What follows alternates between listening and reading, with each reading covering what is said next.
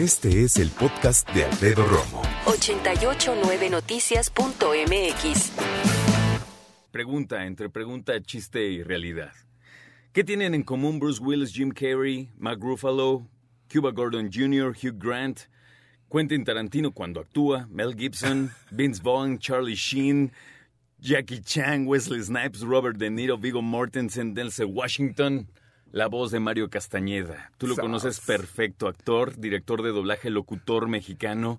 ¿Cómo estás, Mario? Muy bien, muy bien, Alfredo. Eh, La verdad, este, no, de, de verdad, mira, sabes que uno hace las cosas y ni cuenta se da y de pronto cuando alguien lo pone en una lista o cuando alguien, eh, eh, en alguna presentación de video alguna vez pusieron así todo o mucho de lo que he grabado, es demasiado de pronto porque ni cuenta te das cuando lo haces y, y a veces, eh, ya que tienes oportunidad en un micrófono, a veces eh, incluso hay- hay que decir perdón, ¿no? Porque a veces quizás no fue lo mejor, no sé. Pero bueno, uno siempre da lo, lo mejor de, de uno y, y esperando que a la gente le guste, ¿no? Años en el doblaje, ¿cuántos, Mario? Yo en el doblaje tengo 35 años. ¿Y actuando?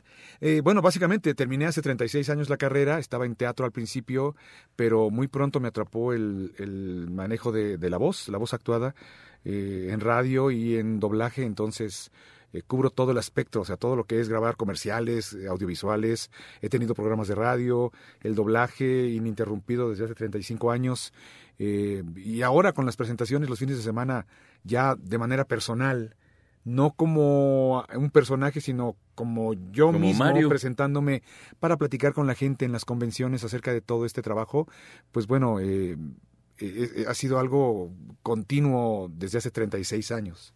Eso es muy interesante. Mario, ¿nunca te volvió a llamar a hacer teatro? ¿Nunca te Claro que sí, ganas? sí, por ¿Y supuesto. luego qué pasó? Pues lo que pasa es que en algún punto de la vida de pronto ya te, te metes en rollos de familia y en rollos de pagar casas y de pagar coches.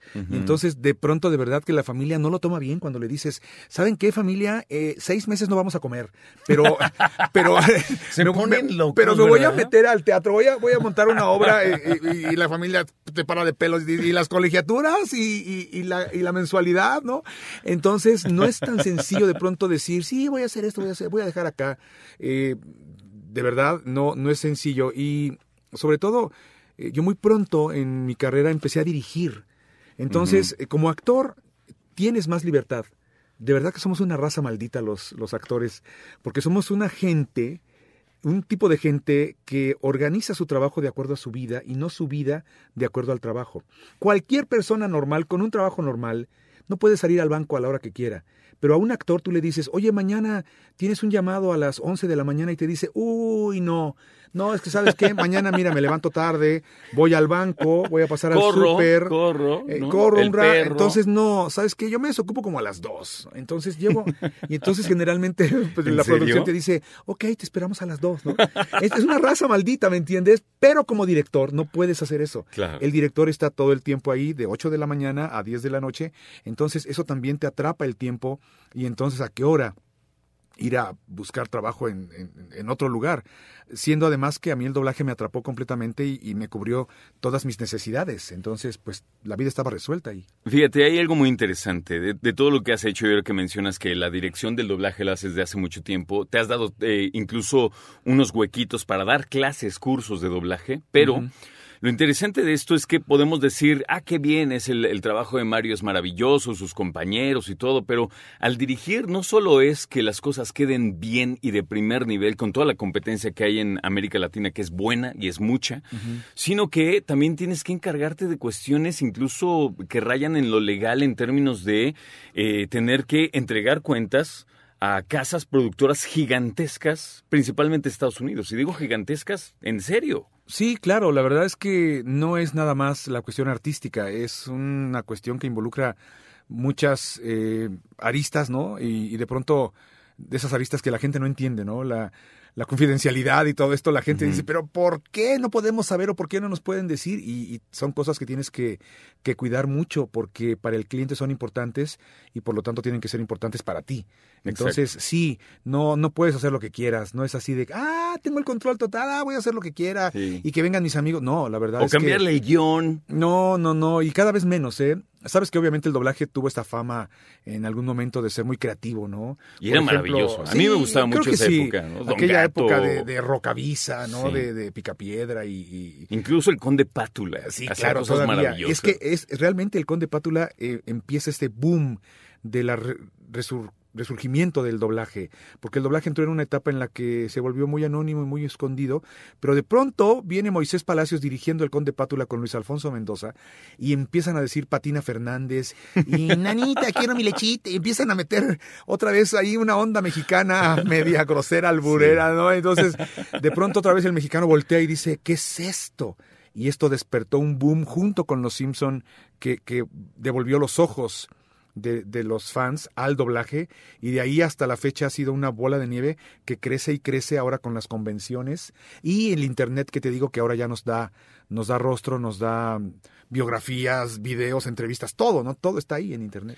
Háblame un poquito de las convenciones. Yo sé que desde para mí, en los años 70, eh, 80, empiezan muchas cosas que hoy son de culto. En realidad es gran parte de nuestra generación, la que le llaman X, donde empieza ya a casarse con muchas cosas. Star Trek, Star Wars, ¿no? Desde incluso cosas tan sencillas como el yoyo, la patineta. Empiezan a salir otros héroes que ya no son el futbolista, el del fútbol americano, el cantante. Vienen otros héroes. Y eh, el doblaje no es una excepción. Ahora, como nos platicabas hace un momentito, viajas cada fin de semana del año. No exagero, si a veces hay semanas que yo creo que vuelas casi igual que un piloto comercial. En serio. sí. En serio. Sí, sí, sí. Cada vez son más aviones a los que me subo cada año. Es una locura, ¿sabes? Em, estas convenciones también eh, tienen ya mucho tiempo, ¿no? La más famosa, la Comic Con de, de San Diego, creo que anda eh, desde los 60 o algo así, ¿no? Entonces sí, se, se, han abierto estos espacios de presentación en donde gente que antes no tenía esta presencia o este escenario, de pronto lo tiene. Porque el doblaje es muy curioso, de pronto cuando tienes a alguien enfrente que se dedica al doblaje, no lo tienes ahí por una serie o por un algo específico. De pronto cuando la gente se da cuenta de que son 35 años y, piensa entonces en Bruce Willis, en Los Años Maravillosos, en MacGyver, en Jim Carrey, en Mark Ruffalo, en Goku, en Canon de Géminis, en todo, todo, todo. De pronto es una, algo que abarca mucho tiempo y abarca un par de generaciones. Entonces eh, le vuela la cabeza a la gente pensar que, que tiene enfrente de pronto a la persona que se ha encargado o a las personas que se han encargado de darle vida a todos estos personajes. Y es algo muy, muy grande. Y eh, al, volverse global todo en el mundo y, con el Internet que nos acerca fronteras, eh, de pronto series como eh, Dragon Ball, que tienen tantos seguidores en todo el mundo, se conectan en un solo grupo de fans y, es inmenso, ¿no? Entonces digo, de entrada nuestro doblaje va a veintitantos países, no es, no es como Alemania que dobla para Alemania o Italia para Italia. México dobla para toda la región, Argentina dobla para toda la región y somos eh, 450 millones o algo así de, de posibles telespectadores. Escucha a Alfredo Romo donde quieras, cuando quieras. El podcast de Alfredo Romo en 889noticias.mx.